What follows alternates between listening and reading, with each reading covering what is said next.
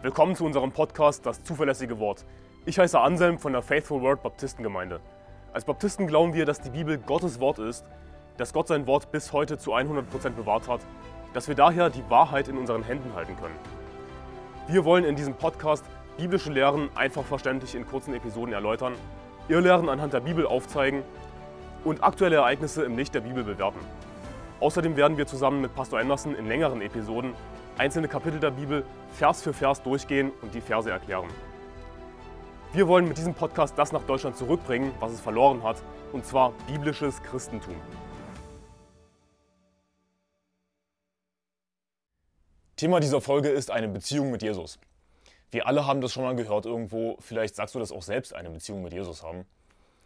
Wenn wir Seelengewinn gehen, evangelisieren gehen und jemand sagt, dass er Christ ist, dann sagen wir manchmal, oh schön, und was denkst du, musst du tun, um gerettet zu werden?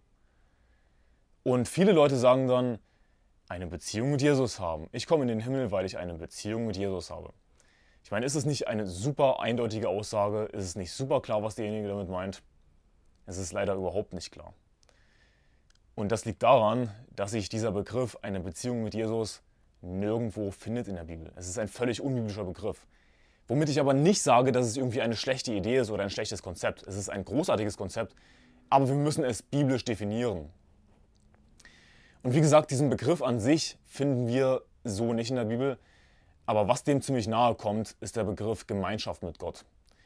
Das ist etwas, was wir tatsächlich in der Bibel finden. Und ich möchte euch jetzt biblisch erklären, was es wirklich heißt, eine Beziehung mit Jesus zu haben, was es heißt, Gemeinschaft mit Gott zu haben, was, was das bedeutet und was es nicht bedeutet.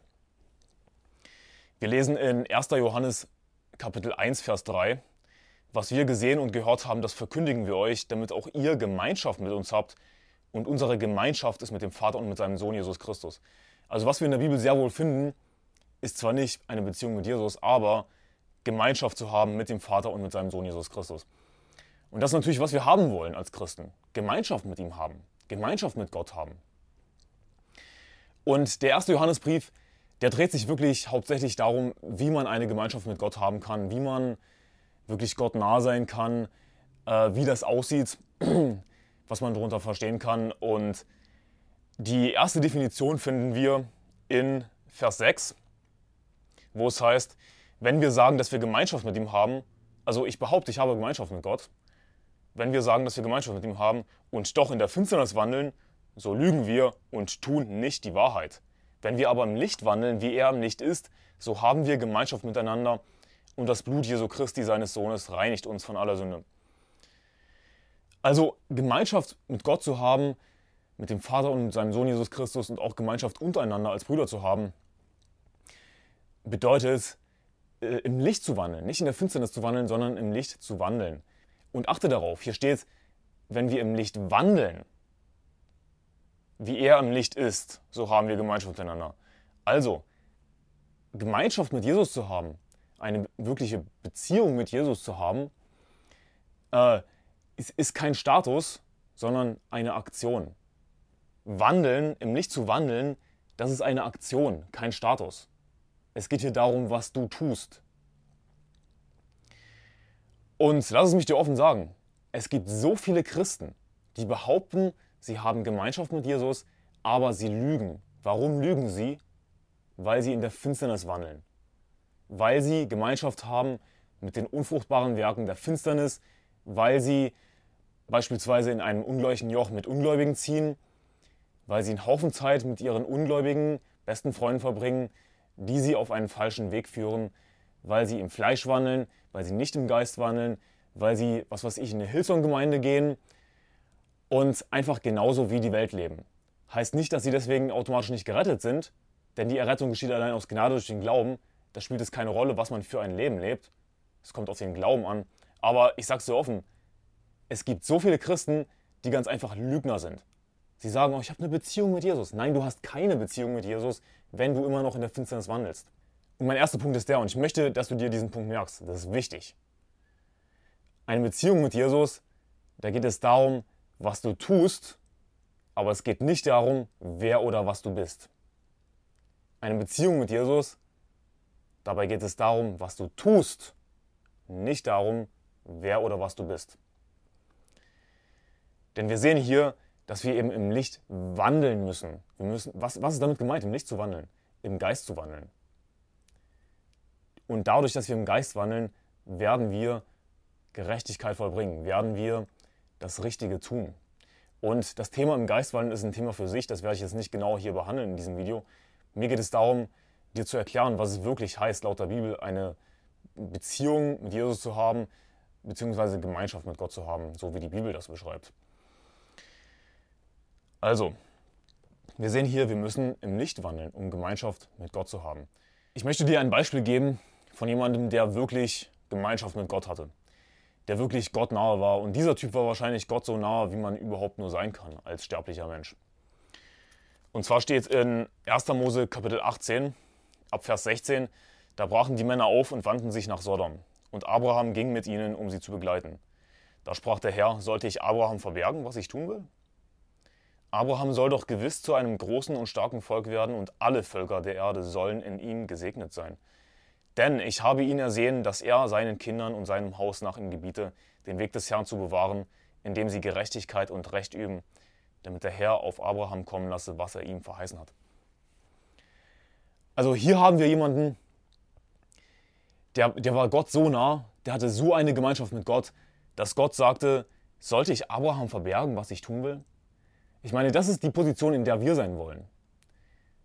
Als Christen. Wir wollen in dieser Position sein, dass Gott sagt, dieser Typ ist so gerecht, sollte ich wirklich vor dem verbergen, was ich vorhabe? Sollte ich den wirklich nicht meine Gedanken wissen lassen? Und lass dir das auf der Zunge zergehen. Ich meine, das ist, das ist ziemlich faszinierend.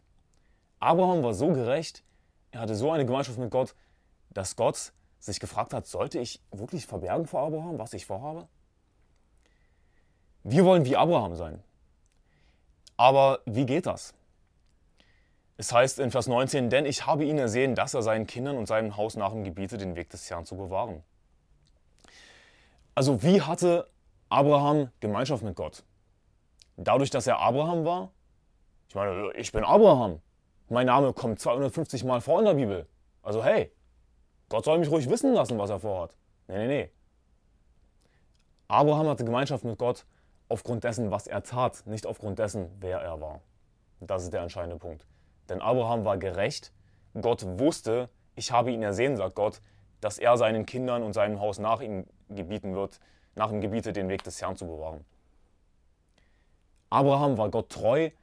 Er hat sein, sein Haus, seine Familie geführt auf den Weg des Herrn. Aufgrund dessen, dass er gerecht war, aufgrund dessen, was er tat, hatte er Gemeinschaft mit Gott. Und es ist wirklich kein Wunder, wenn wir es lesen, dass Gott, äh, dass das Abraham als Freund Gottes bezeichnet wurde. Und äh, wir lesen das in Jakobus in Kapitel 2, Vers 3. Jakobus Kapitel 2, Vers 23, sorry. Da heißt es, und so erfüllte sich die Schrift, die spricht, Abraham aber glaubte Gott und das wurde ihm als Gerechtigkeit angerechnet und er wurde ein Freund Gottes genannt. Also Abraham war nicht nur gerettet, Abraham war nicht nur ein Kind Gottes, sondern und er wurde ein Freund Gottes genannt. Abraham war ein Freund Gottes. Und jetzt stellt sich die Frage, wie können wir ein Freund Gottes werden? Und die Bibel sagt in Johannes Kapitel 15, Vers 14, ihr seid meine Freunde, wenn ihr tut, was immer ich euch gebiete. Also nicht, wenn ihr an mich glaubt, sondern wenn, wenn ihr tut, was immer ich euch gebiete. Also nochmals, worauf kommt es an, wenn wir Gemeinschaft mit Gott haben wollen? Wenn wir ein Freund Gottes werden wollen? Wenn du ein Freund von Jesus werden willst? Du musst tun, was Jesus dir geboten hat. Wenn ihr tut, was auch immer ich euch gebiete. Nur dann bist du ein Freund Gottes. Nur dann bist du Jesus Freund. Nur dann hast du wirklich Gemeinschaft mit Gott. Und natürlich sind wir nicht perfekt. Abraham war auch nicht perfekt. Niemand kann perfekt sein. Das geht nicht. Aber das Ziel ist es, im Geist zu wandeln, im Licht zu wandeln, wie das im 1. Johannesbrief heißt, zu tun, was Jesus uns sagt, dadurch immer mehr Gemeinschaft mit Gott zu haben und ein Freund Gottes zu werden wie Abraham. Und das geht natürlich nicht von heute auf morgen. Abraham war ein sehr heiliger Mann. Äh, wir reichen nicht heran an Abraham. Aber das ist das Ziel, das ist ein, das ist ein Vorbild, das wir uns nehmen sollen. Und mit diesem Gedanken im Kopf, dass wir dadurch Gemeinschaft mit Gott haben, dadurch letzten Endes ein Freund Jesus werden, wenn wir tun, was immer er uns gebietet. mit diesem Gedanken im Hinterkopf, äh, lass mich dir die Frage beantworten, was Gemeinschaft mit Gott oder eine Beziehung mit Jesus, was es nicht ist. Eine Beziehung mit Jesus zu haben, ist nicht Errettung. Gemeinschaft mit Gott zu haben, ist nicht Errettung. Und das ist extrem wichtig, weil viele Leute verstehen das nicht. Die Bibel sagt in Römer Kapitel 4 in Vers 2, wenn nämlich Abraham aus Werken gerechtfertigt worden ist, hat er zwar Ruhm, aber nicht vor Gott. Denn was sagt die Schrift? Abraham aber glaubte Gott und das wurde ihm als Gerechtigkeit angerechnet. Also lass mich dir die Frage stellen. Wurde Abraham dadurch gerechtfertigt, wurde Abraham dadurch gerettet, dass er eine Beziehung mit Jesus hatte? Dass er gute Werke getan hat? Das getan hat, was Gott ihm geboten hat? Nein. Abraham glaubte Gott, sagt die Bibel, und das wurde ihm als Gerechtigkeit angerechnet. Und viele falsche Christen und Irrlehrer behaupten, ja, aber rettender Glaube geht ja Hand in Hand mit den Werken. Und das ist eine Lüge, das ist Irrlehrer, das ist ein falsches Evangelium. Die Bibel sagt in Römer Kapitel 4, Vers 20, er zweifelte nicht an der Verheißung Gottes durch Unglauben, sondern wurde stark durch den Glauben, indem er Gott die Ehre gab und völlig, jetzt kommt's, und völlig überzeugt war, dass er, also Gott, das, was er, Gott, verheißen hat, auch zu tun vermag. Darum, also aus diesem Grund wurde es ihm auch als Gerechtigkeit angerechnet. Also was ist der Grund, warum Abrahams Glaube ihm als Gerechtigkeit angerechnet wurde? Weil er auch die Werke tat? Weil er ein Freund Gottes war? Weil er tat, was Jesus ihm geboten hat? Nein. Abrahams Glaube wurde ihm als Gerechtigkeit angerechnet, weil Abraham völlig überzeugt war, dass er Gottes gemeint, dass Gott das, was er verheißen hat, auch zu tun vermag. Also Abraham hat seinen Glauben komplett auf Gott gesetzt, dass Gott das zu tun vermag, was er verheißen hat.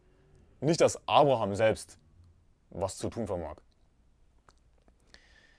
Und deswegen heißt es eben in Jakobus Kapitel 2, Vers 23, dass äh, Abraham an Gott glaubte, dass es ihm als Gerechtigkeit angerechnet wurde und dass er ein Freund Gottes genannt wurde.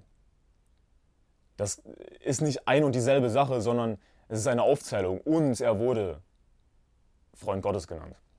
Und warum wurde er ein Freund Gottes genannt? Johannes Kapitel 15, Vers 14. Weil er tat, was Gott ihm geboten hat. Werden wir dadurch gerettet, dass wir tun, was Gott uns gebietet? Nein, wir werden durch den Glauben gerettet. Glaube an den Herrn Jesus Christus, so wirst du gerettet werden, du und dein Haus. Es ist ohne die Werke. Die Bibel sagt auch im selben Kapitel, Römer Kapitel 4, was wir gelesen haben, äh, in Vers 4, wer dagegen keine Werke verrichtet, nee, in Vers 5, sorry, wer dagegen keine Werke verrichtet, sondern an den glaubt, der den Gottlosen rechtfertigt, dem wird sein Glaube als Gerechtigkeit angerechnet. Um das nochmal kurz zusammenzufassen, was ist eine Beziehung mit Jesus laut der Bibel? Was ist Gemeinschaft mit Gott?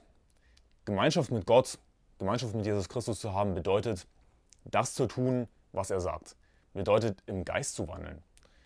Und im Geist zu wandeln geht Hand in Hand damit, die Gebote zu erfüllen. Wie Im Neuen Testament halten wir nicht die Gebote, indem, wir uns dazu zwingen und ganz so anstrengen, die Gebote zu halten, sondern indem wir im Geist wandeln. Was ist eine Beziehung mit Jesus nicht? Eine Beziehung mit Jesus ist nicht Errettung. Das wäre Werksgerechtigkeit. Eine Beziehung ist etwas, woran man arbeiten muss. Vor allem, wenn es darum geht, eine Beziehung mit Gott zu haben, Gemeinschaft mit Gott zu haben. Da geht es nämlich um die Werke. Das zu tun, was Gott geboten hat, im Licht zu wandeln und so weiter. Gemeinschaft mit Gott zu haben, ist nicht Errettung. Und merk dir einfach diesen Satz, du hast eine Beziehung mit Jesus aufgrund dessen, was du tust, nicht aufgrund dessen, wer oder was du bist. Ich hoffe, dass dir dieses Video geholfen hat, dass du verstanden hast, was es wirklich heißt, laut der Bibel Gemeinschaft mit Gott zu haben. Und vor allem ganz wichtig, dass es nichts mit der Errettung zu tun hat. Auch wenn du keine Beziehung mit Jesus hast, aber an Jesus glaubst, auf ihn vertraust, bist du gerettet.